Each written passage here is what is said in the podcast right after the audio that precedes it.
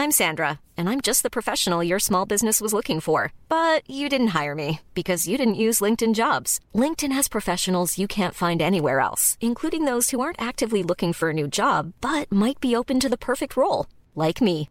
In a given month, over 70% of LinkedIn users don't visit other leading job sites. So if you're not looking on LinkedIn, you'll miss out on great candidates like Sandra. Start hiring professionals like a professional. Post your free job on linkedin.com/spoken today. Passer des années où, en fait on te, sous-estime. Tu sais, j'étais dans une famille, euh, d'abord une famille entre guillemets dite normale et puis après une famille recomposée où j'étais un peu le mouton noir. Euh, on, m'appelait vraiment, même pas par mon vrai prénom, on me surnommait Marie Chantal parce qu'on disait que j'étais un peu délicate, trop sensible. Du coup, on m'appelait Marie Chantal chez moi, c'était horrible. Et euh, tu vois, genre petites humiliations, genre on me renverse une bouteille d'eau sur la tête, un repas de famille.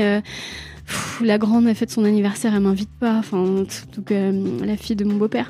Et en fait, c'était ça tout le temps, en fait. Donc j'avais fini par grandir en pensant que j'étais rien, quoi. Et tout d'un coup, j'accouche, quoi. Exécuté par qui Fabrice Florent. Bonjour, bonsoir, bon après-midi à toutes et à tous et bienvenue dans ce nouvel épisode d'Histoire de Daronne, le podcast où chaque mardi à partir de 6h du matin, je donne la parole à une mère pour lui faire causer de son expérience de la maternité sous tous les angles. Je suis Fabrice Florent, je produis des super podcasts d'interviews et de discussions. En tout cas, moi, je les trouve super. Et je crée des contenus. Je fais parler des pères de paternité, des mères de maternité, des gens de leur rapport au succès. Je prends des mecs entre quatre yeux pour leur parler de masculinité. Je fais causer des gens de leur rapport à l'argent et de plein d'autres thèmes que je vous invite à découvrir en allant sur mon site fabflorent.com. f a b f l o r e n t.com. Si vous aimez cet épisode, vous pouvez aller écouter la bande-annonce du podcast pour en découvrir plus sur mon travail et mes autres podcasts. Si vous aimez mon travail, vous pouvez m'offrir un cadeau en échange en me soutenant financièrement et ainsi me donner un peu plus de sérénité en vous abonnant par exemple à mon Patreon ou en m'envoyant de l'argent sonnant et trébuchant. Allez dans les notes du podcast ou en allant sur fabflorent.com, f a b f l o r e n t.com, donc vous y trouverez toutes les infos. Enfin, si vous aimez ce podcast, vous pouvez vous y abonner, mettre un chouette commentaire et 5 étoiles au podcast sur votre application de podcast préférée et surtout, surtout, surtout, partagez cet épisode et ce podcast autour de vous s'il vous a plu. Je suis sûr que vous connaissez des gens que mon travail pourrait intéresser. Vous pourrez également venir commenter avec mes auditrices et mes auditeurs chaque épisode directement sur mon Discord. Alors Discord, c'est un petit logiciel génial que je vous invite à découvrir, qu'il faut installer sur votre téléphone ou votre ordi. Vous pouvez également me suivre sur les différentes plateformes et réseaux sociaux. Vous pouvez vous abonner à ma newsletter et vous trouverez toutes ces infos pour me contacter dans les notes de cet épisode. Un grand merci d'avance et bonne écoute à vous. Quand j'écoute un podcast, j'ai pas envie qu'on me parle de parentalité. Ah bon C'est vrai. C'est bien ma vie, quoi. je Je vois Et- des parents le matin quand je dépose ma fille à l'école, ils parlent que des gosses. Je vais les chercher. Ouais, je comprends. Ils parlent que des gosses. Mais j'espère qu'on n'en parle pas de la même façon que non, bah ici c'est que- c'est que level. à l'école quoi, tu vois, Ah non, ici, où les discussions un peu entre darons, tu vois, euh, très Ouais. euh, j'ai pas j'ai pas de Si, on, essaie de valoriser son enfant subtilement. Moi, j'ai l'impression que tous- tous les autres gosses sont en avance sauf la mienne parce que tous les parents passent, me font des tirades. Je réfléchis, eh ben, c'est génial, et bah formidable, et bah la mienne, elle porte encore des couches. Qu'est-ce que tu vas faire? Enfin, je veux dire, si on joue à ça, ma fille sait pas écrire son prénom, mais elle sait écrire le prénom de sa cousine. Formidable, elle a pas compris comment elle s'appelait. Et toi, qu'est-ce que tu me dis que ton gosse il sait nager à 3 ans? Eh ben écoute, formidable, je suis ravie pour vous. Non, mais à un moment donné, non, je sais pas, c'est pas ça toi? Écoute, euh, je- je- comme j'en ai jamais rien eu à foutre, Ah bah voilà, c'est ça qu'il faut euh, faire. ça m'intéressait pas, tu vois. Et mais c'est plutôt euh, après, un peu plus tard, tu vois, les discussions, les discussions d'adultes, quoi, tu vois, qui, qui ont souvent lieu euh, à la sortie de l'école et ou à, ou à la rentrée de Non, l'école. c'est des adultes qui jouent à être des adultes. Oui. Alors quand je dis adulte, je mettais plein de guillemets, hein, tu vois, dans ma tête en tout cas. C'était vraiment très. euh, on va parler euh, du prix immobilier ou du, du, enfin, du, des trucs où moi je suis là, ça m'intéresse pas. hein, Désolé les gars. euh. Donc, donc non, j'ai tendance à pas, j'ai pas, trop trop été dans ce game, tu vois. Et d'une manière générale, euh, je sais pas s'il y a peut-être des, des parents d'élèves qui m'écoutent, qui, qui sont des, qui sont des amis et tout. Euh, je, j'ai pas vraiment envie d'être là. Allez, salut. Donc je m'en allais. Et surtout, on crée pas de vraie connexion parce que notre seul point commun, c'est les enfants. Oui. C'est pas on se rend compte euh, parce qu'on a le même boulot ou parce qu'on a des amis en commun. Enfin, tu vois, c'est donc en fait, c'est difficile de passer au-delà de la relation parent-d'élève. Parce que c'est un- une prise de risque aussi. tu vois, Dans quand, quel tu, sens bah, quand tu commences à parler de ta vraie vie, de tes vrais sentiments et tout ça, euh, t'as vraiment une chance sur deux que la personne te juge parce que c'est un ami que tu n'as pas choisi en fait. Tu vois ce que je veux dire? Oui. Moi, il y a rien qui m'angoisse le plus que les goûters d'anniversaire. euh. Là, c'est bien, maintenant, on peut les laisser, ils sont assez grands, mais quand tu dois rester surveiller ton enfant et que et qu'en plus tu dois subir des conversations euh, de gens que, encore une fois, tu n'as pas choisi dans ta vie, en fait. Donc, euh, Mhm. moi, j'ai coupé les ponts avec ma famille, c'est pas pour me coltiner des gens que je connais pas et, qui, et qui, qui ne m'inspirent pas. Enfin, bref. Oh, je suis aigrie, je suis la maman aigrie. Maintenant, tu vas voir, je suis, à tous les coups, il y a des mamans d'élèves. Il y en a que j'aime bien. Euh, Alice, la maman d'Aurore, je t'aime bien. Euh, Ah bah là, si tu commences à en citer c'est horrible. C'est comme un discours aux C'est- Oscars. C'est horrible. Oui, oui, exactement. Bon, bref, excuse-moi. Alors, on commence. Ok, ok. Christine Béraud, donc. Oui, bonjour. Merci beaucoup de venir dans mon podcast. Ou tu- comme tu disais, tu n'aimes pas écouter des podcasts de Daron parce que c'est toute ta vie. Bah ouais, Ça quand t'es maman, euh, Ouais. ouais, je sais ce que c'est. Il y a des gens qui expliquent ce dont par quoi je passe. Bah, je suis en train de dire, enfin, c'est bon, enfin, je. Mais très bien, mais je, je suis là pour un partage d'expérience. Moi, je t'avoue Fabrice. que en tant que père, j'ai appris plein de choses à écouter d'autres pères. Et même si j'avais la sensation qu'il y avait des choses dans lesquelles je me retrouvais, parfois l'effet miroir, il marche bien.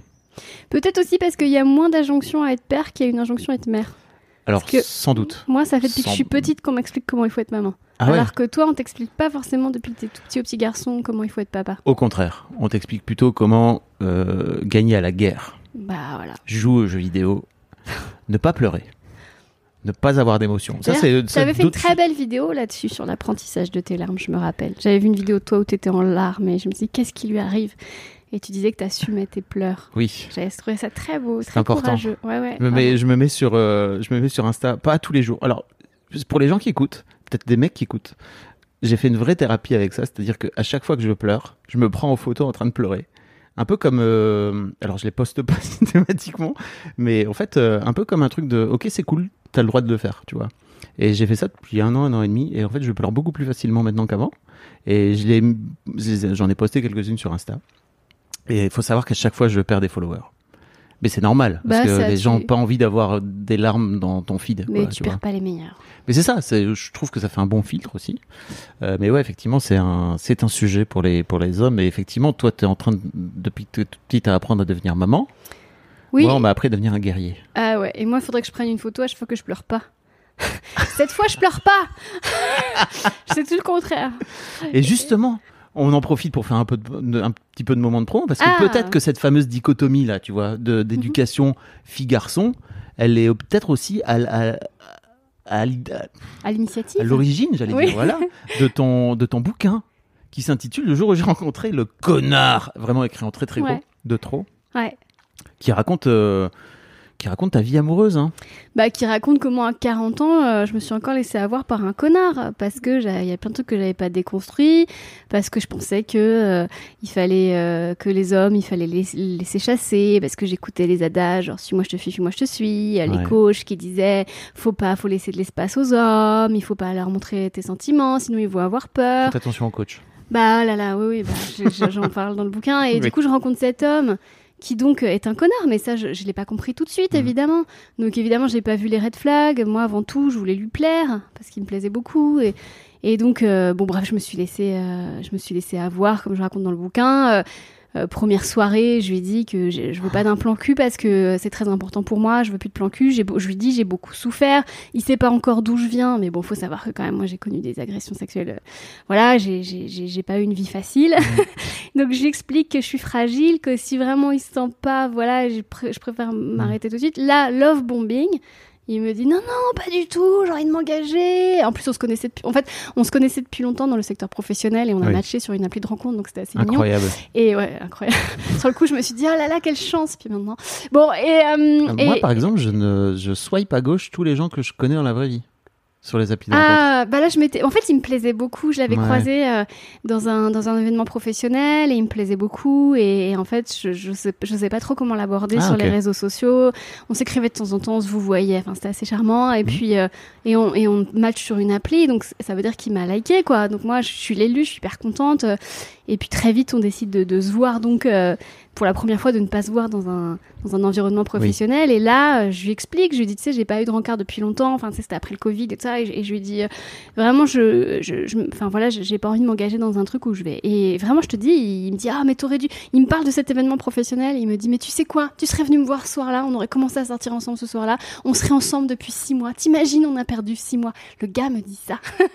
et là-dessus. euh, Très chelou ça déjà. mais ouais, mais surtout, et il, il me fait croire qu'il a vraiment un coup de foot pour moi, tu vois. euh, Il s'engage. Et du coup, moi, j'y vais, je, bah, je couche avec lui, on couche ensemble, et là, la violence, il me demande de partir, tout de suite. En me disant, j'aime pas trop dormir avec des filles. Mais t'inquiète pas, euh, je te rappelle demain, on se voit bientôt. Et après, ben, il a disparu, il m'a ghosté. Et ça, j'ai trouvé ça extrêmement dur parce que j'ai passé après ça des semaines à me dire mais qu'est-ce que j'ai fait? Mais qu'est-ce que j'ai dit? Je comprends pas. Je à, à repenser ces trucs de merde. J'aurais pas dû faire cette blague. Il a dû voir une story où j'étais pas jolie. Enfin tu vois. Et là-dessus en discutant avec des copines je me suis rendu compte qu'on était des dizaines à vivre ça et qu'en fait la société protège ce genre de comportement. Donc il y a les coachs il y a les comédies romantiques où c'est normal si le mec Oui. il est un peu gougé au début blablabla. Et puis euh, et non, puis on après appelle ça un connard. Mais On- ouais, c'est ça. Faut le il y a le fameux truc, euh, euh, pas de réponse, c'est une réponse. Non. Non, pas de réponse, c'est un manque de respect. Oui. Et en fait, là-dessus, même mes copines qui étaient elles-mêmes endoctrinées me disaient non, lui réclame pas de compte parce que tu vas perdre ta dignité. Mais quoi, ma dignité? Enfin, je veux dire, euh, bref. Et puis au bout d'un moment, euh, je suis revenue vers lui. Il m'a dit non, mais c'est parce que j'ai pas trop le temps. Mais, mais t'inquiète pas, on va se revoir, évidemment, machin et tout. Et il m'a baladé comme ça pendant un mois et demi. Et après, j'ai coupé court. Et, et puis après, bah, c'est ce que je raconte dans le bouquin. euh, trois mois après, euh, le, le retour du Il héros. revient, bien sûr, toujours. Et, et là, il m'a euh, mise à terre. hein. Il m'a vraiment mise à terre. Mm. Et ça a été très violent. Et ma seule porte de sortie, ma seule chance de survie, c'était d'en faire une œuvre. Et donc, j'ai écrit ce livre pour m'en sortir. Je raconte euh, bah, tout ce qui s'est passé, euh, dans quoi je suis tombée. Je théorise beaucoup. J'essaye de, Mm. de trouver des solutions. euh, voilà. Oui, c'est une vraie, c'est une, c'est- c'est une vraie œuvre de libération. Hey, I'm Ryan Reynolds. Recently, I asked Mint Mobile's legal team if big wireless companies are allowed to raise prices due to inflation. They said yes. And then when I asked if raising prices technically violates those onerous two year contracts, they said, What the f are you talking about, you insane Hollywood ass? F- So to recap, we're cutting the price of Mint Unlimited from $30 a month to just $15 a month. Give it a try at mintmobile.com slash switch. $45 upfront for three months plus taxes and fees. Promo rate for new customers for limited time. Unlimited more than 40 gigabytes per month. Slows. Full terms at mintmobile.com. There's never been a faster or easier way to start your weight loss journey than with PlushCare. PlushCare accepts most insurance plans and gives you online access to board-certified physicians who can prescribe FDA-approved weight loss medications like Wigovi and Zepbound for those who qualify. Take charge of your health and speak with a board-certified physician about a weight loss plan that's right for you. Get started today at plushcare.com slash weight loss. That's plushcare.com slash weight loss. plushcare.com slash weight loss. Ouais, Pour toi. c'est l'œuvre que j'aurais voulu avoir entre les mains euh, Ouais. il y a deux ans, en fait. Mm. voilà, j'ai écrit le truc après. Voire même il y a 20 ans. non? Oui, je pense. ouais. Enfin, si ça peut servir à d'autres maintenant, mais voilà. ouais. Ouais, oui, toi tu me connais bien, donc euh, voilà, je peux pas te la faire à l'envers. Non, Toi, je- mais- T'es pas comme les autres journalistes en fait. Je peux Non. pas te mentir parce que tu connais mon histoire. Moi, je donc, connais euh, un peu ton histoire, donc euh, je sais que. Oui, parce que toi tu m'as connu avec un énorme connard euh, déjà à l'époque, Oui. un mec qui était poursuivi pour viol et tout. Tu m'as vu rester avec ce gars, tu m'as vu, euh, enfin, lui accorder tellement de crédit et là-dessus tu me vois retomber dans le panneau.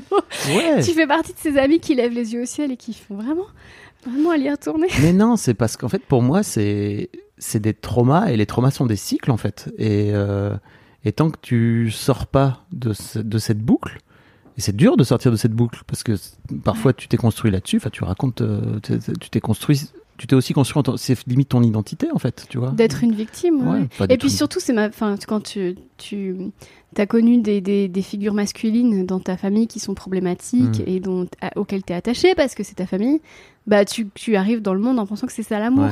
Et qu'un mec qui me calcule pas, bah ça doit être ça l'amour puisque moi on m'a jamais trop calculé. Ouais, Donc euh, en fait, et en fait il faut il faut euh, bah, désenclencher ça, il faut déconstruire, euh, il faut euh, en fait il faut démonter la machine et tout reconstruire à l'envers. Donc c'est très compliqué. Hein. Le truc pour déconstruire, comme tu dis, c'est qu'il faut détruire. Et en fait, pour moi, ce qui est dur dans ce processus-là, c'est de regarder en face tous les trucs qui t'ont construite et qu'il faut les détruire. Mais il faut pas les ju- juste les remachiner. Non, non, il faut les regarder en face, il faut les casser.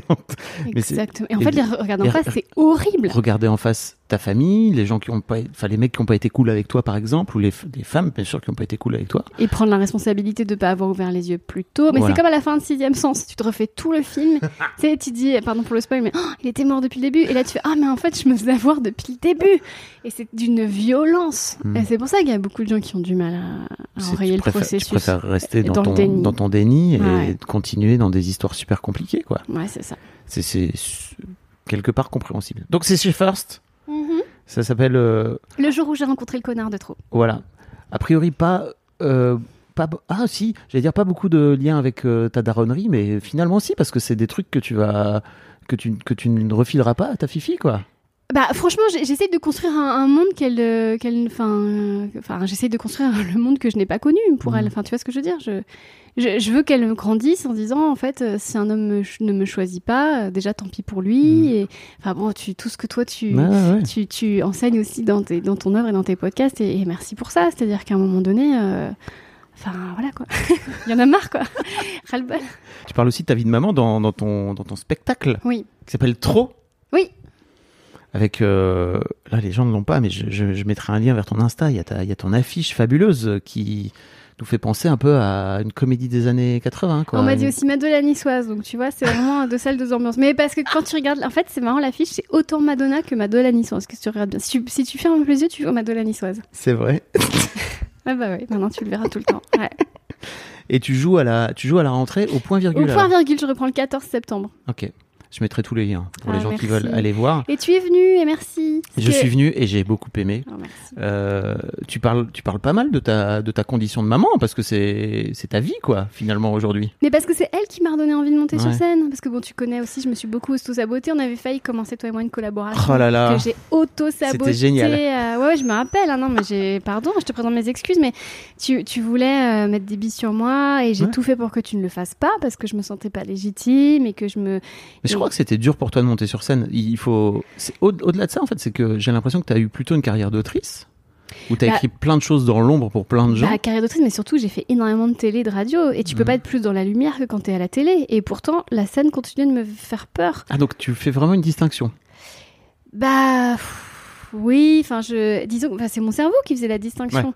Parce que tu vois à un moment donné, j'ai arrêté la scène, mais j'ai accepté euh, de faire euh, l'émission de l'après-midi euh, de Dev Mhm. sur France 3 euh, qui était regardée par 600 000 personnes. Donc à un moment donné, ça n'avait aucun sens. Enfin, euh, non, non, alors que j'adore la scène, mais en fait, euh, bah, il y avait ce syndrome d'imposture où vraiment il y avait une dichotomie qui était trop grande entre moi, ce que j'avais envie de faire et ce que j'avais envie de défendre, et l'identité qu'on m'avait donnée. Puisque quand tu as subi des agressions et que on t'a pas protégé, ou même pire, ce qui m'est arrivé, on a donné raison à ton agresseur, Mhm. en fait, tu grandis vraiment euh, en pensant que t'es qu'une merde et en te protégeant et en évitant. euh, et d'ailleurs, c'est tout le sujet de mon livre d'avant, le jour où j'ai réalisé que la personne toxique, c'était moi. C'est-à-dire qu'en fait, en, en sabotant notre collaboration, Fabrice, j'ai peut-être dû passer pour quelqu'un de toxique et de malveillant, mais en fait, c'est juste que je me faisais absolument pas confiance Ouais. et je voulais juste me protéger euh, d'un succès que je mériterais sûrement pas, en fait. Je- je- oui, je suis assez d'accord. Bah ouais, c'est ça. Donc, euh, et donc après, il y a eu le Jamel Comedy Club où là, pareil, opportunité de ouf. Donc j'étais obligée de dire oui, je suis restée 4 ans au Jamel Comedy Club à faire des bons trucs quand même, sinon ils m'auraient pas gardé. Mhm. Et en pensant que j'étais que de la merde. Et en fait, euh, du coup, je me suis Jamel Comedy Clubisée, où j'ai commencé à faire des trucs pour faire plaisir, pour que ça plaise, tellement j'avais peur qu'ils me rejettent, tellement j'avais Mhm. peur. euh. Et à la fin, euh, Jamel a produit mon spectacle, et ça s'est très mal passé, vraiment ça n'a pas marché du tout. C'est pas de sa faute, hein, c'est complètement de la mienne, parce que j'étais devenue quelqu'un, enfin, j'étais devenue ce que je n'étais pas, avec un spectacle qui ne me ressemblait pas, que j'avais Ouais. pas du tout envie de défendre. Et j'ai arrêté la scène. Et là, j'ai fait beaucoup de télé, beaucoup de radio pour euh, gagner ma vie. Et ensuite, euh, il y a eu mon accouchement. Et c'est là que la maternité intervient parce qu'il s'est passé un truc de ouf. C'est-à-dire qu'en fait, j'avais perdu toute ma créativité humoristique, vanesque. euh, Et en fait, euh, donc j'ai mes premières contractions. Donc horrible, hein, euh, désolée, hein, je vous le dis, mais euh, et là je crois que je vais, Spoiler. je crois que je vais mourir. Et il y a deux, avant que, donc il était 5 heures du matin, avant que l'anesthésiste arrive pour ma péridurale, en fait, ils m'ont mis un gaz hilarant. Et en fait, mais c'est une, je sais que c'est une expérience de drogue, hein. J'ai aucun, enfin, je sais que j'ai, enfin voilà. Et en fait, donc je, je souffre le martyr, des contractions, ça fait très mal. Ils me mettent le gaz hilarant, je respire, et là, je, je me dis, et maintenant, tout ira bien jusqu'à la fin de mes jours. Parce qu'en fait, c'est la drogue, en fait. Ouais. Et là, et en fait, tout d'un coup, je me suis mise à me détendre. Et je pense vraiment que ça, ça a ouvert un truc. Là-dessus, je me suis mise à me détendre. Après, j'ai eu ma péridurale. Et en fait, c'est un accouchement très long. Je suis restée à attendre sous péridurale pendant 15 heures, je pense bien. Avec euh, cet enfoiré de Bruno. Bon, je l'aime beaucoup, c'est le père de ma fille. On est restés Mm. très très amis. Mais il est rentré à la maison, il s'est endormi. Donc en fait, je suis restée. je lui répondais plus au téléphone. Ah merde. Et en fait, j'étais là, donc avec péridurale à volonté. Bah, tu peux rien faire, tu sais. Les infirmières, elles ont autre chose à foutre, quoi. Ouais. Et là, Fabrice, j'écris des sketchs. C'est fou. T'as sorti un carnet, tu veux dire et Ouais. Et en fait, le sketch que t'as vu sur l'accouchement, Ouais. je l'écris là, en fait. La vanne, euh, euh, j'avais tellement mal, j'ai demandé une péridurale, j'ai changé d'avis, j'ai demandé une euthanasie.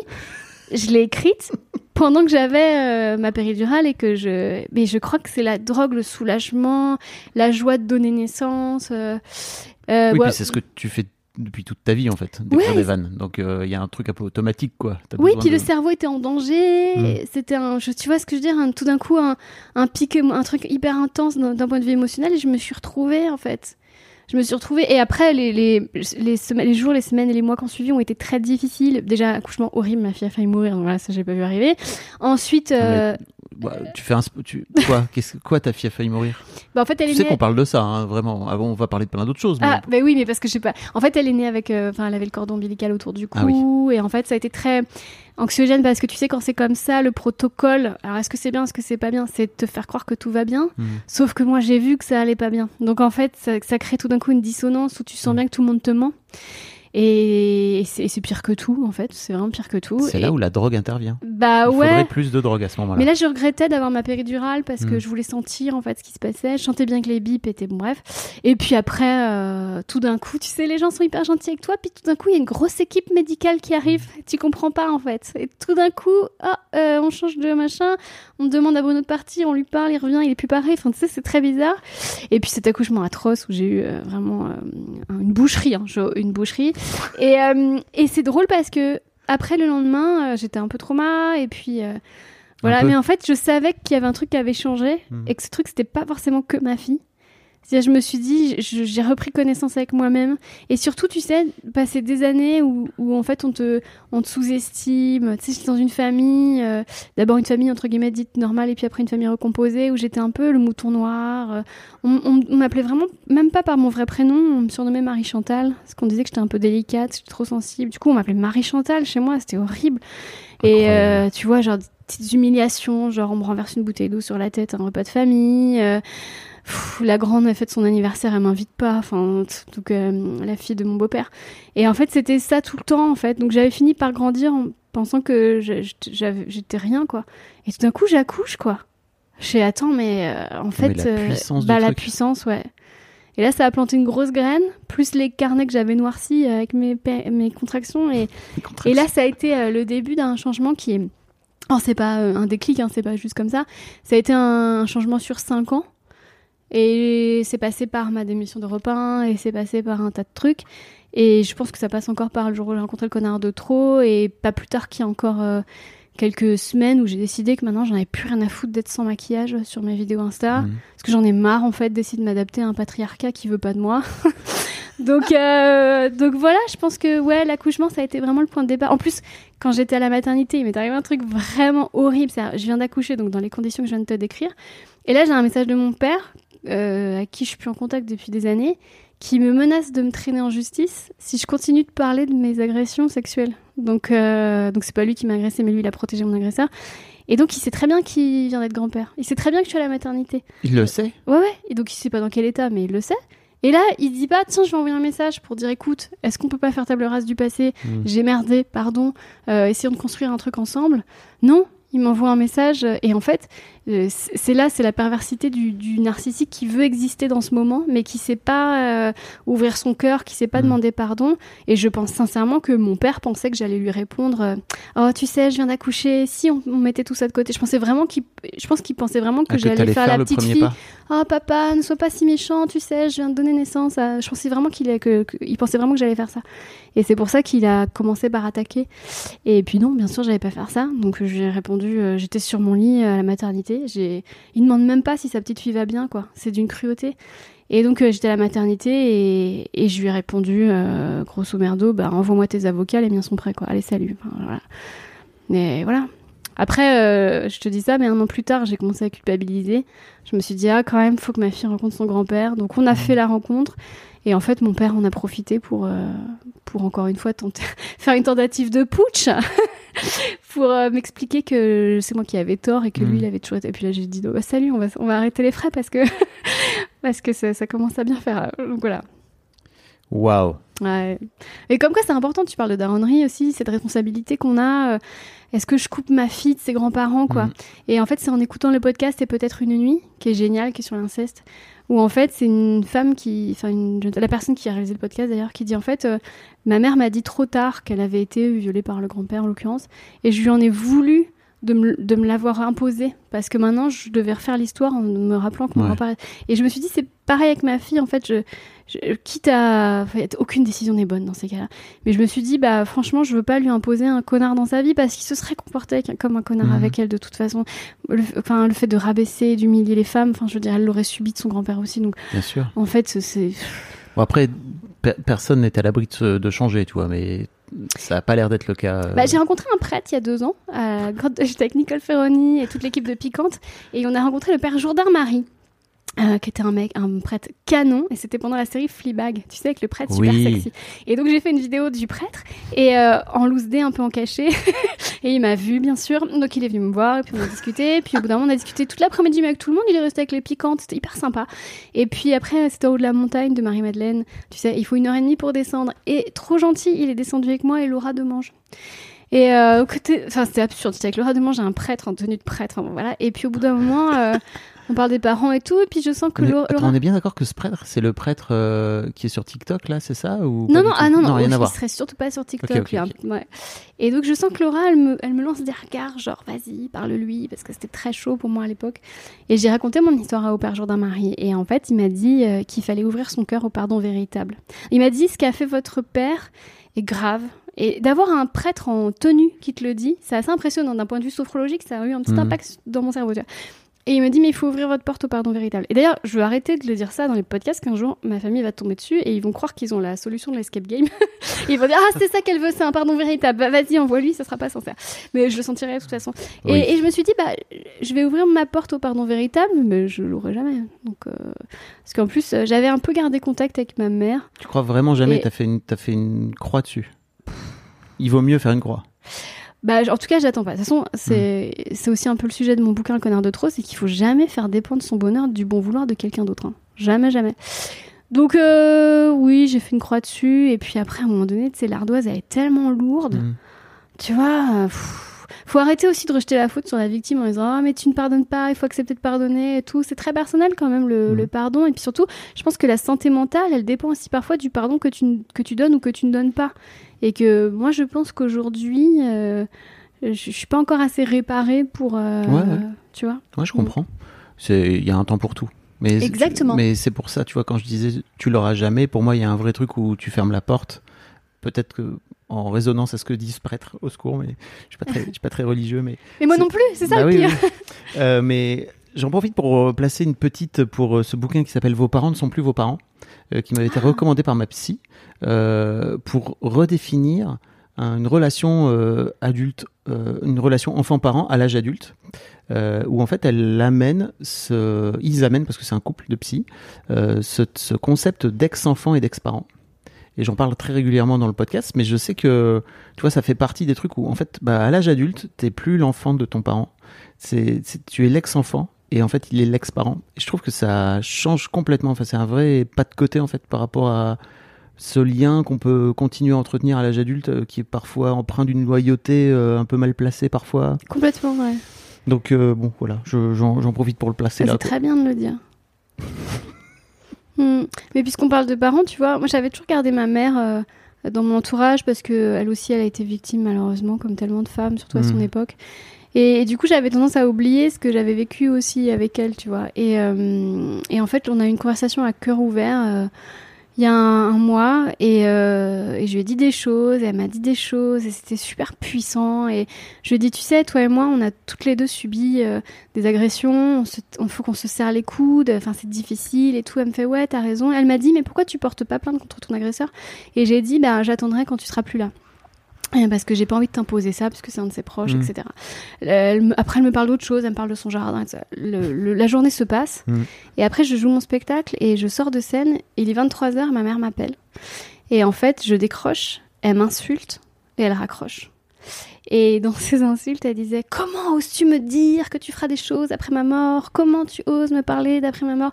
Et ça, sortir une phrase de son contexte pour la retourner contre moi et pour euh, me déverser de la violence, ça a été toute mon adolescence en Ah, fait tu vois, et, et toute ma vie de jeune adulte. Et en fait, ça a été vraiment un choc, mais ça a été une, une, une, une incroyable expérience euh, émotionnelle, parce que j'étais dans le métro, et tout d'un coup, j'ai eu 12 ans, Fabrice. Mhm. Tout d'un coup, j'ai eu 12-13 ans, et je me suis dit, ah, vraiment, je me suis dit, hein, je vais rentrer et ma mère sera bourrée. Parce qu'en fait, quand elle faisait ça, à cette époque, quand je rentrais du cinéma avec mes copines, ou même quand je rentrais du lycée d'ailleurs, ou du collège en l'occurrence, je savais que j'allais rentrer. Je savais pas dans quel état j'allais trouver ma mère. Je savais que j'allais pas bouffer. Euh, je savais que hum, j'allais avoir de la musique jusqu'à pas d'heure, que le lendemain j'allais aller au collège euh, hyper fatiguée, que j'allais me mettre en situation. Et là, en fait, j'ai réalisé que j'allais rentrer chez moi, au calme, que le frigo est plein, que personne allait me faire chier et que j'avais et que personne allait me crier dessus en fait. Et en fait, ça a été une expérience folle, mais je te jure folle, le soulagement que j'ai rentré en que j'ai que j'ai ressenti en passant la porte de chez moi. Et là, j'ai eu un et comme c'est la promo du bouquin et que je parle énormément de mes parents en ce moment, là j'ai décidé en fait, c'est quoi, je vais plus protéger ma mère non plus en fait, parce qu'à un moment donné, c'est plus possible, c'est plus négociable en fait, c'est plus euh, ça, ça peut ça, je, je veux plus de ça dans ma vie en fait, Ouais. tu vois. C'est plus possible. Je comprends. Est-ce que tu voudrais dire que c'est euh, la maturité quelque part qui parle? Euh, je pense que c'est l'amour de soi, Hmm. en fait, parce que ça y est, je m'aime assez pour plus accepter ça. Alors qu'avant, j'avais toujours un doute. Et même, tu vois, c'est drôle parce que hum, il y a beaucoup de lectrices qui m'écrivent après le jour, le jour où j'ai rencontré le connard de trop, qui me disent que je suis trop gentille avec le connard parce que je décris des faits. Et je dis, euh, oh, mais il a des blocages émotionnels et tout ça. Et l'autre jour, euh, j'ai fait l'émission de Salomé Saki sur Blast et elle me l'a envoyé pour que je prévisionne. Et en fait, je suis effarée de comment je protège Ouais. euh, chez Guevara. Mais c'est-à-dire, c'est des petits trucs de langage. C'est-à-dire que j'ai envie de dénoncer ce que j'ai subi. Mais par exemple, je dis les victimes entre guillemets. entre guillemets, où elle me parle de violences psychologiques et je lui dis euh, alors des violences, ce que tu appelles des violences psychologiques, donc je minimise en fait le terme qui qu'elle vient d'employer et qui est pourtant très fort et qui est juste. Et avec le recul, je me suis dit mais en fait jusqu'à la fin, je vais protéger euh, ce connard que j'appelle Che Guevara dans le livre. Et en fait, euh, d'ailleurs, je- je- je- Pourquoi tu le protèges? Bah, parce que j'ai de la tendresse pour le bourreau, Hmm. comme eu de la tendresse pour les hommes de ma famille. Et, parce que c'est tellement plus facile euh, de penser que la personne a des blocages émotionnels. C'est-à-dire que moi, jusqu'à encore il y a trois semaines, jusqu'à ce que je en discute avec lui et qu'il me dise que non, je pensais qu'il avait été violé ou battu. Parce que je me disais, ces comportements qu'il a eu avec moi, c'est forcément des comportements d'enfants battus ou d'enfants violés, parce que sinon il n'aurait pas fait tout ça. Et comme une connasse, quand le bouquin est sorti, je me suis dit quand même, j'ai écrit un livre sur lui, c'est Ardos. Euh, je lui ai envoyé le livre et je me suis dit, je vais faire un petit SAV, quoi. Et il a été très euh, cordial et bienveillant au début, en me disant, écoute, t'as bien fait d'écrire le livre et tout. J'étais très surprise. Et du coup, je, m'en suis je me suis dit, bah, je vais en profiter pour lui demander, est-ce que t'as été battu ou violé? Et là-dessus, il me dit non. Et là-dessus, ça, toutes mes théories se cassent la figure. Ouais. Et là, je fais, waouh, en fait, c'est juste un connard, en fait. Oui, c'est que C'est juste un connard. tu cherchais des, tu cherchais des, hum, Des des- excuses, des mais parce que, en fait, ouvrir, c'est ce que tu dis, ouvrir les yeux, c'était trop violent en Mm. fait. Ouvrir les yeux sur le fait qu'il m'ait demandé de venir le sucer dans son bureau, par exemple, c'était trop violent, alors qu'il me ghostait depuis des semaines. Ouais. C'est trop violent. Et là-dessus, euh, là, j'ai un peu paniqué. Et je lui ai dit, écoute, il faut vraiment qu'on se voit parce que j'ai besoin d'avoir des explications, etc. Et là-dessus, il était tout très enthousiaste. Et en fait, il me dit, mais oui, mais voyons-nous, machin. Et après, je lui dis, est-ce que, mais on se voit dans quel, est-ce que c'est amical? Et là-dessus, il m'a dit, oui, oui, de toute façon, je suis en couple et très heureux.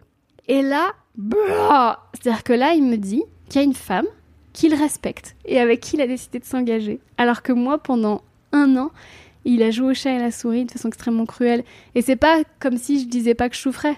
Mm. Tu vois, je lui disais en fait c'est difficile et il continuait. Enfin, tu vois ce que Et là, tout d'un coup, je suis en couple très heureux. Donc, euh, waouh! Et c'est là que j'ai dit, tu sais quoi, plus rien à foutre. Maintenant, je fais des vidéos sans maquillage. Vraiment, j'en ai marre en fait des hommes. Allez tous vous faire foutre. J'en ai marre en fait d'être désirable pour vous. en fait. Juste le prochain qui sera là et qui m'acceptera, il m'acceptera comme je suis. J'ai plus envie de vous trouver des excuses en fait. J'ai plus envie de vous inventer des blocages émotionnels. Il y en a vraiment certains d'entre vous, vous êtes vraiment des énormes connards et il faut en parler en fait. Ouais, je comprends. Mais en fait, non, mais je comprends. Et d'un autre côté, tu, tu sens bien quand tu dis ça que tout part de toi. C'est-à-dire que quand tu dis, OK, maintenant j'en ai marre, je fais comme je veux, je me sens libre, Ouais. d'un coup d'un seul, tu ouvres une porte que tu n'avais jamais explorée auparavant, quoi. C'est trop intéressant. Ouais, et surtout, c'est marrant parce que là, je me maquille plus trop sur les. Enfin, tu, vous avez qu'à regarder. Oui. Je, maintenant, sur Instagram, je fais plus gaffe à mon meilleur profil, déjà gain de temps et d'énergie. Oui. Mais surtout, je trouve qu'il y a une autre beauté qui émane. Hmm. Qui est pas forcément. les- L'authenticité, j'ai envie de Oui, te c'est dire. ça. Mais tu sais, une un truc, une force, et puis tout d'un coup, je réalise que bah, je, je suis en train de m'habituer à mon visage, en fait. Mais Hmm. comme tous les gens que je connais. Parce que les gens que je connais, qui me voient sur Instagram, c'est pas la même Christine qui connaît. Parce que toi, tu m'es en face, tu me Bah connais oui. depuis des années, tu connais mon visage, tu connais mon double menton, tu connais ceci, tu connais cela. Tu vois bien que quand je suis sur Instagram avec mon meilleur profil et la meilleure lumière, c'est pas ça vraiment mon visage. Et comme chez Guevara, euh, le mec de mon bouquin le voyait aussi. Non, mais en plus, on se dupe, on est bête. Enfin, mais on. Non, t'es pas bête. Tu, tu, tu suis les, Je suis endoctrinée. tu suis les règles. Ouais, c'est ça. Et j'ai même envie de te dire, pour moi, tu vois, c'est toute cette histoire de relations toxiques et tout, euh, mais tu, tu dois être dans la, dans la, dans la génération. C'est que pour moi, Sex and the City, c'est vraiment euh, pire, pire série. Bah, il y a du pire et il y a du bon. Alors, Ouais. il y a du super, parce que à l'époque, pour moi, c'est vraiment la toute première série qui parle des meufs, euh, qui montre des meufs en train de parler de sexe de façon extrêmement ouverte et tout. Mais cette relation entre Big et, Oh là là. et Carrie, là, Cauchemar. qui était, je me souviens même à l'époque chez Mademoiselle, je m'étais embrouillé avec les avec la rédac parce qu'elles adoraient toutes euh, Sex and the City. Moi, je me disais mais vous vous rendez pas compte à quel point c'est un connard avec elle? Et elle le voyait pas. C'était vraiment un vrai angle mort. Alors que Hmm. c'était des meufs féministes et tout quoi, tu vois. Là, il a payé hein, dans Just Like That. Bah, je sais pas de quoi tu parles. C'est quoi? Ah, tu, en- tu es dans le déni? La, la suite? Non, je l'ai pas vu. Ah, c'est quoi, J'ai arrêté Bah, je moi. bah, en fait, les premières minutes de Just Like That, Big meurt d'une crise cardiaque. Ah bah voilà. Donc, moi, j'ai trouvé que c'était exprès. C'était la Ah oui. réponse. C'était la mort du connard. Oui. Mais parce que bah, je regarde Just Like That, ils font un monde honorable quand même de beaucoup, beaucoup de trucs. Ils sont plus dans le slut shaming, le body shaming. Bah euh, oui, mais en même temps c'était il y a Bah, faut les comprendre. Déjà, 20, ils posent les bases. 30 ans. Tu sais, faut, faut quand même replacer les choses dans leur contexte. hein. Moi, le premier épisode de Sex and the City que j'ai vu, c'était le premier, c'était sur M6. J'avais 16 ans, je sais pas si tu te rappelles. Carrie Bradshaw impose un cuni à un mec et elle se casse. Non, mais juste, c'est révolutionnaire en fait. C'est ré... moi, je- enfin, tu vois. Mm. Moi, à l'époque, j'avais 16 ans, je savais ce que c'était qu'une fellation et je savais même pas qu'on pouvait rendre l'appareil. Je savais ouais. même pas que l'autre, que ça se faisait. avec une- Je sais même pas ce que c'était. C'est de dire, le... enfin, tu Oui. vois, ce qu'on l'apprentissage. Il n'y avait pas quoi. Sex Education à l'époque, hein. clairement. Non, euh, non, non, c'est clair. très très loin de Sex Ah Education. ouais, c'est clair. Donc oui, ils ont. Bah ouais, mais Bien sûr, non, non, mais c'est sûr. Le truc, tu vois, c'est qu'à l'époque, il n'y avait pas du tout de décryptage. C'est-à-dire que Big, il s'en prend jamais plein la gueule dans la série. Alors jamais. ici, il y a Miranda, Samantha et Charlotte qui sont quand même les garde-fous quand même. hein. Oui, mais. Il y a plusieurs scènes où elles lui disent t'es obsédé, ce mec Mhm. est un pervers et tout ça, quand même. Ok. J'ai l'impression que Christine a toujours besoin de défendre Big. Non, je, descends... non, je défends pas Big, je défends l'œuvre. L'œuvre, d'une Ah non. Big c'est un connard. hein. Bien sûr. C'est un énorme connard. hein. Pour moi, aujourd'hui, en fait, quand il y a des personnages qui font des conneries dans des séries, on, on leur en fout plein la gueule de façon très pragmatique. Il leur arrive des trucs, tu vois. Donc, tout comme bah, le mec meurt, tu vois.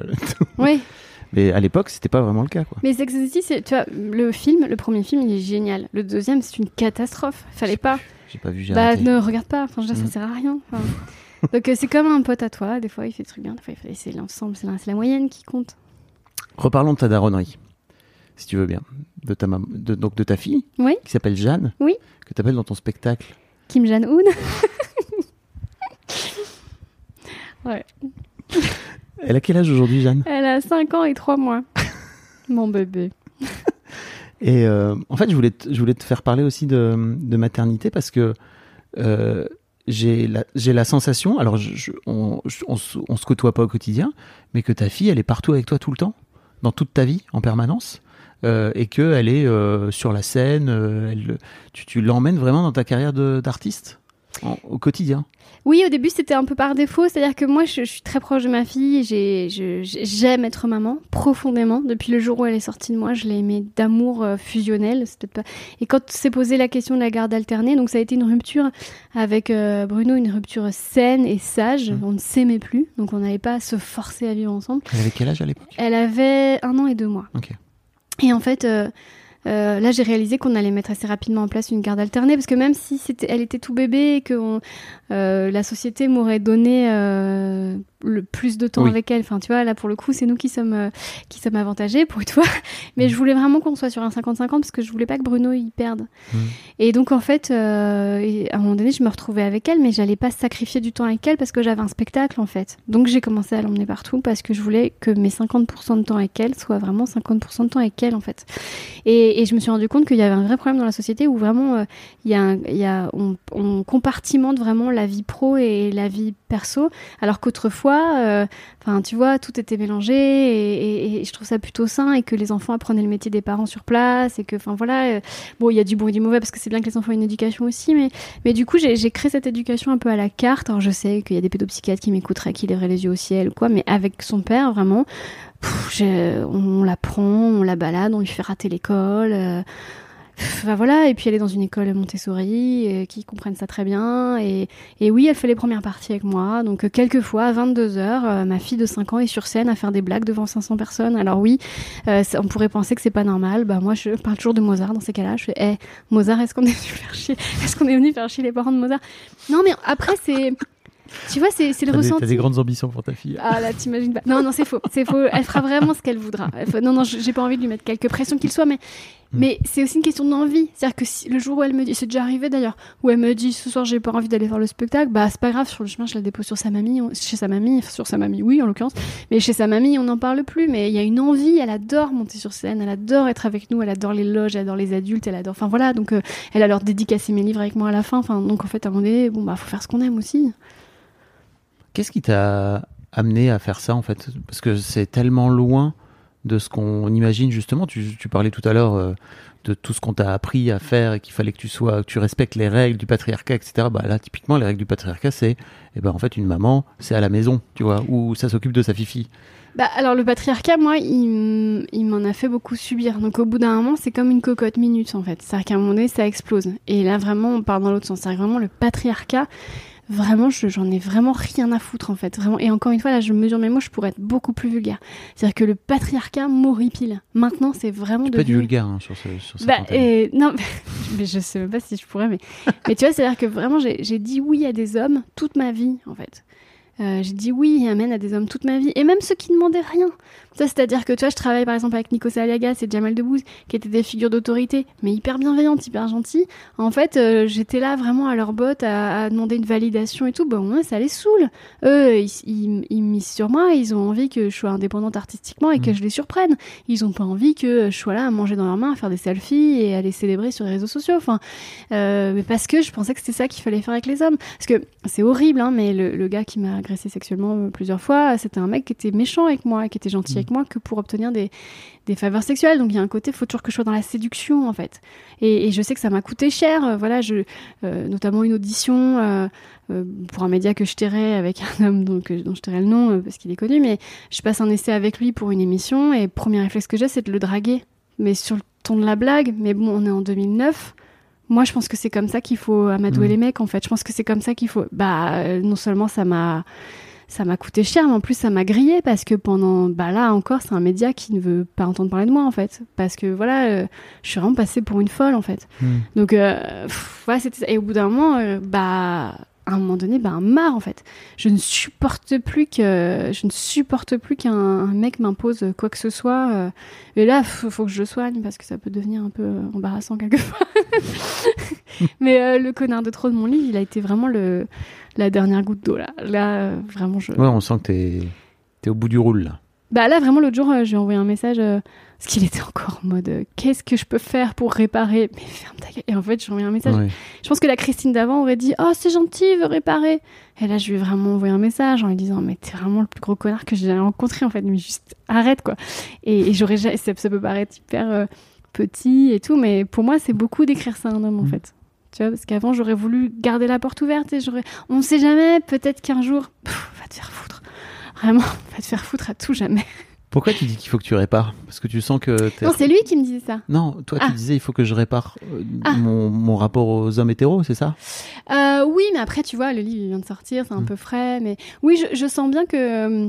Tu vois, si je m'écoute, euh, par exemple, je j'ai pas encore eu de, hum, j'ai pas eu de date encore cette année. Et d'ailleurs, il faut arrêter ce truc de date. Moi, je pense que les les les, les connexions se font comme ça. On rencontre quelqu'un et tout ça. Faut arrêter de partir sur le truc de date où il y a un objectif forcément. Ça- on passe un peu, c'est un peu de l'évaluation. Enfin, c'est. euh, mais euh, quand j'ai quand j'ai quelqu'un qui me plaît, je, je sens bien que mon cerveau, il est il est complètement en panique parce qu'on lui a pas appris. il a peur d'être rejeté sans savoir vraiment si la personne lui plaît vraiment. Enfin, tu vois, il a l'impression qu'il va passer une évaluation, qu'il doit tout faire pour être. Alors qu'en fait, ça doit être fluide. La personne, tu Mm. lui plairas ou pas, quoi qu'il arrive, quoi, quoi que tu dises, quoi que quelle couleur de rouge à lèvres tu mettes. En fait, ça n'a aucune importance. En fait, c'est un truc hyper organique. Et, euh, et, et je vois la seule, pff, la- bah, les deux belles histoires que j'ai eues dans ma vie, c'était mon premier amour, Stéphane, et donc le père de ma fille, Bruno. C'est vraiment les deux seules fois où ça s'est fait hyper naturellement, euh, où je me suis écoutée et tout ça. Et c'est les deux seules fois où j'ai pas eu à jouer un rôle. C'est quand même bizarre. Tu vois Ou pas. Je pense pas. Je pense pas. Et donc, ouais, tu, pour revenir à ma question, tu sens que tu dois réparer là que, que, que de ce fait-là, toute cette histoire, t'as. t'as- Alors, c'est plus une réparation. Parce qu'avant, là, c'est bon, on a démonté la machine, on a reconstruit tout. Là, c'est plus une cicatrisation. Ça y est, la chirurgie est terminée.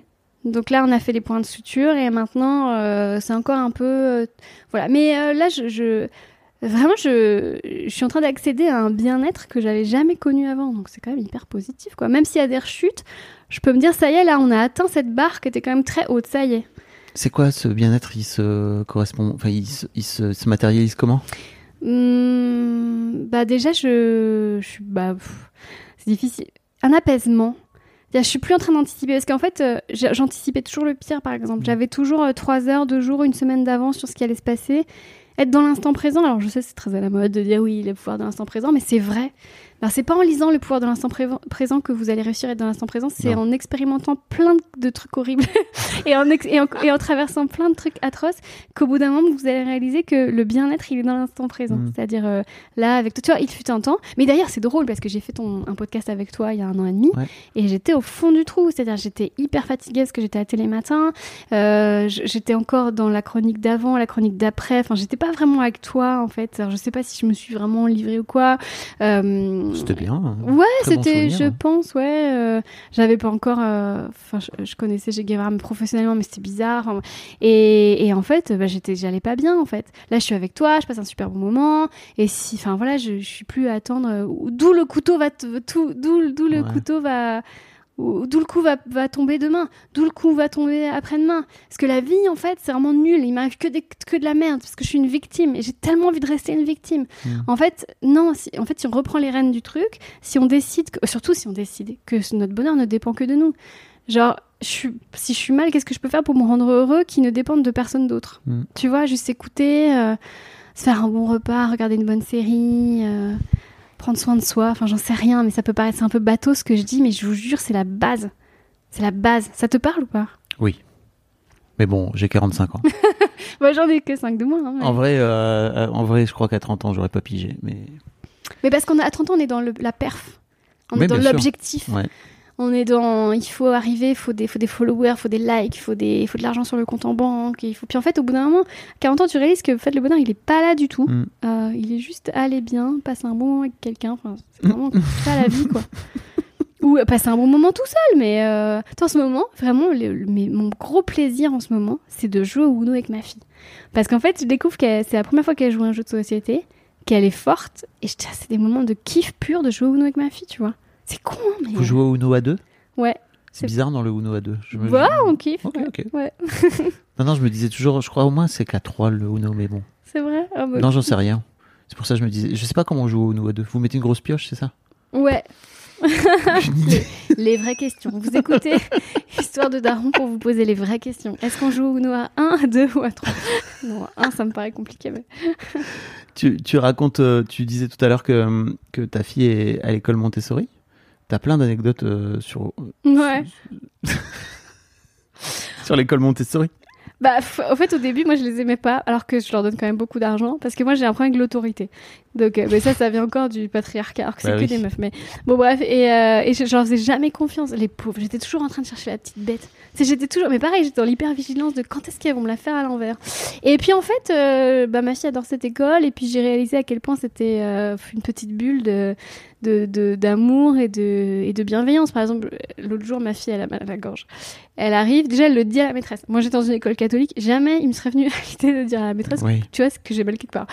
Et la maîtresse, elle, Christelle, elle lui dit, écoute, je vais te faire de l'eau et je vais chauffer l'eau et je vais te mettre du thym et du miel et on va t'installer un petit coin dans le coin sieste, tu vas t'installer et que quand tu te sentiras prête, tu pourras venir faire les activités avec nous. Je waouh, même moi, personne ne s'est jamais occupé de moi comme ça. et euh, ça- Jalousie, jalousie. Ouais, je trouve sûr. ça trop cool en fait. Je me dis, bah au moins elle est traitée, euh, enfin voilà, que- comme, comme, comme un, enfant, un être sensible, très sensible, qui a besoin d'affection et d'attention. Et moi, quand je suis pas là pour lui en donner, elle en trouve dans son école et je trouve ça merveilleux. Autre exemple, euh, tu ils ont plus le droit de toucher les gamins quand il y a des accidents de culotte et tout ça. Ah, Je savais pas. Eh bah, à cause des affaires de. Bah ce oui. qui est très bien. Mm. Et en fait, ma fille a eu un petit accident de culotte. euh, L'autre jour, et puis je m'en suis rendu compte parce qu'il y avait une culotte sale dans le sac et elle portait la culotte de rechange. Et je lui dis qu'est-ce qui s'est passé et tout? Et, et ce sont les autres élèves qui l'ont aidée. Et moi, j'avoue qu'en grande section maternelle, si je m'étais fait dessus à l'époque, on se serait foutu de ma gueule en fait. Toute la classe se serait moquée de moi, tu vois. Et là, bah non, il l'aide. Elle m'a dit ça vraiment. Et pareil, elle était pas traumatisée. Moi, un enfant, à l'époque, moi, si je m'étais fait dessus en grande section maternelle, enfin, je veux dire, ça aurait été un trauma. Tout le monde se moque de toi, t'as pas envie de le dire, du coup, tu restes comme ça. Et là, euh, c'était vraiment une anecdote. Oui, bah, c'est passé ça, alors du coup, machin, et Anna, elle m'a aidé, alors du coup, voilà. Et voilà.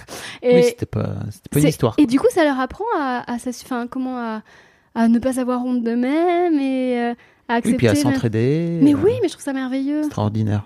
Bah, c'est Montessori. Donc Est-ce- voilà. Est-ce qu'on est en train de créer une génération de bisounours? C'est, on espère. Hein Bah après, faut aussi, c'est ça le problème, c'est l'écueil, il faut aussi leur apprendre à se défendre parce que je me dis, euh, voilà, quand ma fille sera, bah déjà au parc, je vois quand elle est face à des petites caïds, enfin, qui sont des enfants adorables au demeurant, mais je sens qu'elle sait pas faire avec, euh, elle sait pas Mhm. faire avec euh, la turbulence et, et entre guillemets la, la- la petite violence, parce que ça peut être les vols de, de râteaux dans le bac à sable. Euh, ma fille est quand même assez décontenancée avec ça, donc euh, il y a peut-être un problème. Effectivement, dans, non, tu sais quoi, je, je- dès là, je quitte là, je vais la retirer de cette école et je vais aller la mettre. euh, T'as raison. tu sais, je vais même aller la mettre au lycée. Ah Bah oui. Je pense que- qu'elle voit ce que c'est que la vie. C'est la vie, c'est dur. Ouais, ouais, ouais. En plus, quand je disais bisounours, c'était pas péjoratif hein, dans ma tête. C'est vraiment. que euh, c'est- c'est- ça me ça me Toi, toi, tu l'as pris comme péjoratif. oui. Ah mais non, moi pas du tout. Ouais, tu trouves que c'est bien pour moi, c'est un vrai, c'est trop bien. En fait, j'ai des amis qui ont des gamins, qui ont des gamins qui sont en Montessori. Ils ont un rapport à leurs émotions qui est incroyable, que j'aurais adoré avoir moi-même en tant que parent et que j'aurais que j'aurais voulu pouvoir refiler à mes, à mes mômes, quoi. Tu vois. Et je trouve ça. Euh, apparemment, il y a des, mais ça, ça dépend un peu des instituts. Mais si j'ai bien compris. Dans le public, euh, les instituts euh, s'y mettent de plus en plus, tu Ah, vois, d'apprendre, d'apprendre les émotions Mais les tout. pauvres, quoi. elles ont tellement d'élèves, elles ont tellement pas de budget, pas de temps. Je sais pas si t'as lu les- le livre Les lois, de, les lois naturelles de l'enfant de Céline Alvarez. livre j'ai- non, j'ai suivi de loin, mais ouais. Elle a fait une expérience Montessori dans l'école publique et puis parce qu'elle raconte est à la fois euh, très flippant et très encourageant. Enfin Oui. bon, je- Céline Alvarez, Ouais. son travail. ouais, son- je, je l'aime beaucoup. qui est très chouette. Tu, tu disais dans donc je t'ai vu dans une vidéo euh, sur TikTok parce que tu fais des TikTok. Oui, je me suis mise. Je mettrai le lien vers ton TikTok hein, si jamais des gens euh, des gens veulent te suivre. Tu mets aussi tes, tes vidéos sur Insta parce que je crois que je t'ai vu sur Oui, Insta. oui, je fais les deux. Ouais. Tu fais les deux. Euh, où tu étais en train de t'étais en train de raconter qu'il y avait pas mal de gens qui qui t'en mettaient plein la gueule sur les réseaux parce que tu montes ta fille en enfin alors tu montres jamais sa tête hein, si je me trompe Non. pas mais tu la montres en train de vivre ta vie euh, avec euh, de vivre sa vie avec toi quoi Mais les gens me mettent plein la gueule tout le temps hein, sur Ah. les réseaux sociaux, pas seulement avec ma fille. hein. Ah, Je dire, bah, je sais pas pas, toi? Alors non moi j'ai arrêté Ah, moi, c'est l'ordre des choses. Je sais, je, je sais très bien, j'en sais rien, je sais pas qui, qui nous écoute, mais tu vois, par exemple, je, je dis un truc, je sais que je vais enclencher une. Par exemple, des fois, je parle à quelqu'un pendant une interview et je sais que j'enclenche une vague de haine. C'est-à-dire que, par exemple, l'autre jour, euh, donc la fameuse interview que j'ai faite avec Salomé Saké sur Blast, Blast, c'est un média qui est très suivi Mm. par des hommes. euh, bon, euh, voilà. Et là, je savais, je, je commençais un- une, une phrase et je me disais, ah, là, je vais déclencher tel commentaire. Là, je vais déclencher tel commentaire. Par exemple, à chaque fois que, enfin, je, par exemple, je suis végétarienne, si je parle de végétarisme, paf, je sais exactement ce qu'on va m'écrire, je sais exactement ce Mm. qu'on va me dire. Donc oui, moi, à chaque fois que je fasse, quoi que je dise, je sais très bien que je sais ce que je vais déclencher. Et, et en fait, euh, j'en ai plus rien à foutre. Parce que je me dis, quelqu'un qui est heureux, qui est bien dans ses baskets, est-ce qu'il va aller prendre le temps d'aller attaquer des gens sur Internet? Non. Donc ce sont des gens malheureux. Bah écoutez, je suis bien triste pour eux. Puis voilà. Euh, c'est juste que là, j'avais trop de messages euh, de gens qui, qui me disaient que ma fille, c'était pas sa place sur scène et que j'étais une mère indigne et que voilà, que ça commençait à bien faire. Même des gens à la sortie des spectacles et tout ça. Alors ma fille. gens à la sortie des spectacles te le disent en face alors? Non, ils font des blagues, genre j'ai appelé les services de l'enfance et tout, enfin ça c'est moyen. Hmm. Alors que ma fille elle est là, elle est super contente d'être là. Bref, du coup je me suis dit allez je vais faire une petite vidéo pour dire euh, voilà bon la vidéo elle est ce qu'elle est mais euh, Elle est trop bien. merci mais Ta fille est donc en train de. de peindre le mur. et je lui dis que chez, je dis que chez moi il y a des règles très strictes. Ouais. Est-ce que tu peux nous expliquer le, le, concept, le contexte de pourquoi ta fille est en train de peindre le mur? Ah mais parce qu'en fait on est en train de faire des travaux chez moi et du coup euh, j'ai un très beau papier par Marcel Proust qui va s'en aller et euh, ma fille crève de le colorer depuis des années. Et je lui dis allez c'est bon tu peux. Puis je vais en profiter pour faire une vidéo marrante. Et la pauvre elle était là mais c'est vrai je peux tu vas pas me gronder? Elle était trop mignonne. Et du coup la vidéo c'est je dis à tous les gens qui disent que ma fille est mal éduquée euh, non non je suis à la maison il y a des règles très strictes et on la voit en second plan en train de peindre le mur voilà. Elle a très bien marché cette vidéo. Donc Excellente euh, j'espère que maintenant les gens ne vont plus m'embêter. Tu crois vraiment? Bah, ils, vont, ils trouveront autre chose. En fait, ce qui me fait peur, c'est les bad buzz. J'ai fait enlever une. euh, J'ai demandé à Salomé Saké dans l'interview de d'enlever un truc parce que là, je me suis dit, j'ai- il y avait une succession de phrases où j'étais pas contente. Et en fait, elle me dit, euh, vraiment, ça n'a aucune importance, Christine. Vraiment, ça passe crème. Vraiment, on s'en fout. Et la pauvre, ça, ça lui coûtait d'enlever un truc parce qu'elle est journaliste et que. Mm. Et puis, elle. Bah, je sais même pas si elle l'a fait ou pas, mais si elle le fait, c'est par amitié. Mais tu vois, tout d'un coup, tu deviens complètement. euh, tu, tu, Ouais. tu vois, parce que tu sais que tu. Tu as le, la peur du bad buzz Mm. devient plus grande que ton envie d'authenticité en fait. Ça c'est un vrai problème aujourd'hui je trouve. Bah, je, te comprends. Je- J'entends. non, non, mais vraiment, c'est. Et tu réussis à t'en libérer? Ouais, ouais, ouais, ouais, bah, je suis là. Maintenant, j'ai décidé de, de plus m'en foutre. Mais encore une fois, euh, tu vois, euh, là, en fait, je sais que hum, tes auditeurs sont hyper bienveillants. euh, je sais que, voilà, pareil, j'ai fait une- un long podcast avec Samélia l'autre jour. euh, ses, ses auditeurs, c'est un peu les gens qui seraient susceptibles de venir me voir en spectacle. Donc, je me sentais un peu en confiance. Même si je m'en suis quand même pris plein la gueule sous YouTube, mais j'en ai rien à foutre. Mais euh, par exemple, Blast, c'est compliqué parce que c'est politique, parce que c'est Salomé Saké qui est brillante, que j'aime énormément. Et, et je sais qu'elle est très regardée. Et puis là, j'aborde un sujet, euh, les connards, euh, où on pourrait dire encore, oh là là, ouin ouin, qu'est-ce qui vient nous faire chier que son connard alors que t'as des, t'as des femmes qui meurent en Iran, tu Ouais, vois. oui. Donc, euh, et, et, et oui, et c'est vrai, en fait. Mais dans ces cas-là, peut- dans ces cas-là, n'écoutez pas l'interview. Mais donc, ouais, c'est toujours, tu sais, t'as toujours peur un petit peu de te tromper, quoi, de passer à côté de ton sujet. Et surtout, et c'est ce qui m'est arrivé avec ce côté, euh, ce truc sur la végéphobie, de desservir ta cause. Et ça, vraiment, c'est la chose qui me fait la- le plus peur, c'est de desservir la cause féministe. Je, je, je- je m'en voudrais beaucoup, en fait. Ouais. On n'a pas, beaucoup- pas parlé de ta fille finalement. Mais. Oh, rien à foutre, parce que je suis tellement imbu de moi-même. Non, mais t'as raison. On a parlé de plein d'autres choses. Mais je peux te parler de ma fille. Mais après, qu'est-ce que tu veux que je te dise? Elle est merveilleuse. C'est l'enfant la plus brillante du monde. Je l'aime tellement. Des fois, j'envoie des SMS à son père juste pour dire mais qu'est-ce qu'elle est intelligente. Je rentre même pas dans les détails. Juste, euh, j'ai des conversations de fou avec elle. Elle est, elle est mon soleil. Non, mais c'est vrai, je, je te jure, je l'aime tellement. Je suis tellement fan d'elle. Elle est merveilleuse. À ce point-là, t'as Ah ouais, t'as zéro. j'ai zéro recul. zéro- Ah non, c'est l'amour de ma vie, je te jure, elle, m'énerve jamais. Parce que même quand elle est chiante, elle est marrante. Quand l'autre jour, elle a fait une connerie, elle m'a dit Maman, je vais te dire quelque chose, ça va pas te plaire. Et je me dis, là, quoi qu'elle me dise, elle peut avoir tué le chat. Oui. Et en fait, ce qu'elle elle l'amène de façon tellement. Tu sais, j'en pleure de rire au moment.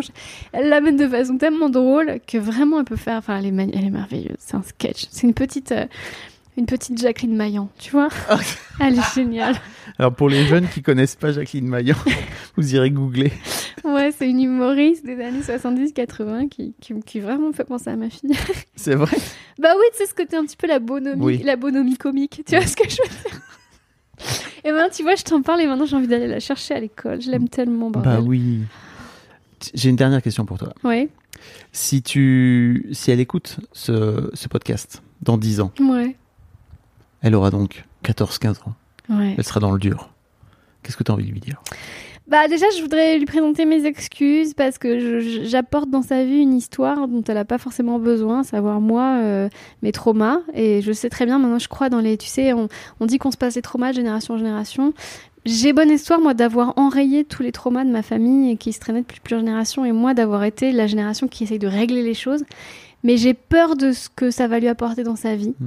Euh, parce qu'elle aura forcément des trucs à régler, ne serait-ce de ne pas connaître ses grands-parents maternels, par exemple. J'imagine bien que ça aura un impact dans sa vie. Euh, voilà, je, je voudrais lui dire ça, que je fais du mieux que je peux. Elle me dit souvent qu'elle est triste qu'avec son père on soit séparés. Mais euh, ce que je lui dis et ce que j'invite les parents à, à dire, c'est qu'en fait, bah, en fait, vaut mieux être. Enfin, c'était la, la meilleure chose qu'on pouvait lui proposer. Mm. C'est une vie où on est séparés et heureux plutôt qu'une vie où on est ensemble et, et, et- et malheureux et que malheureusement chacun arrive avec euh, son lot. Et je suis bien désolée que ce soit le sien, mais elle est brillante et merveilleuse et, et elle en fera tout ça, elle en fera des arcs-en-ciel. C'est beau ce que tu dis. Tu devrais écrire des trucs, hein, je sais pas. Ah, petit conseil. Petit conseil. Euh, donc, on, pour resituer, le jour où j'ai rencontré le connard de trop, c'est chez First. Ouais, Je mettrai un lien pour que vous puissiez vous le procurer. Et puis, donc, t'es au, t'es au, au point virgule à la rentrée. Ouais, c'est ça. à la rentrée pour ton spectacle Trop, Ouais. où tu parles beaucoup de, de, de ta maternité, entre autres. hein. Tu Oui, parles de oui, plein de choses, mais tu de- parles pas je mal parle aussi beaucoup des, bah, merci, des, des réseaux sociaux, de, des applis de rencontre, Ah là là, quelle joie. des Disney, qui sont tellement sexistes, et puis de plein d'autres choses. Voilà. Merci beaucoup, Christine. Merci Fabrice Des Florent. bisous. Bisous. Un grand merci à vous d'avoir écouté jusqu'au bout. Pensez à rejoindre le serveur Discord pour venir commenter avec le reste de ma commu. Je vous trouverai tous les liens dans les notes de cet épisode. Et si mon travail vous plaît, je vous rappelle que vous pouvez m'offrir en échange un peu de sérénité en vous abonnant à mon Patreon ou en m'envoyant de l'argent en vous munissant de votre CB. Vous trouverez tous les liens dans les notes de cet épisode également. Bonne fin de journée et j'espère à très bientôt pour un nouvel épisode de podcast.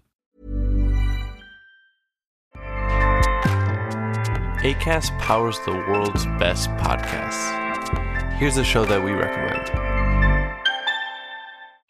This is Roundabout Season 2, and we're back to share more stories from the road and the memories made along the way. We're talking rest stops, if we're stopping to get gas. You will be timed. You will be for sure.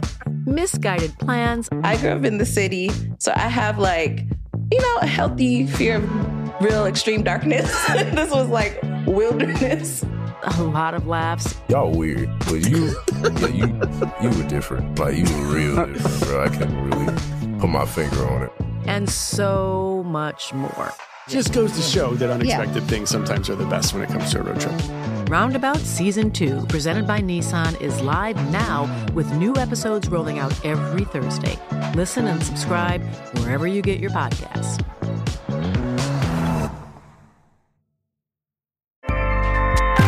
ACAST helps creators launch, grow, and monetize their podcasts everywhere. ACAST.com.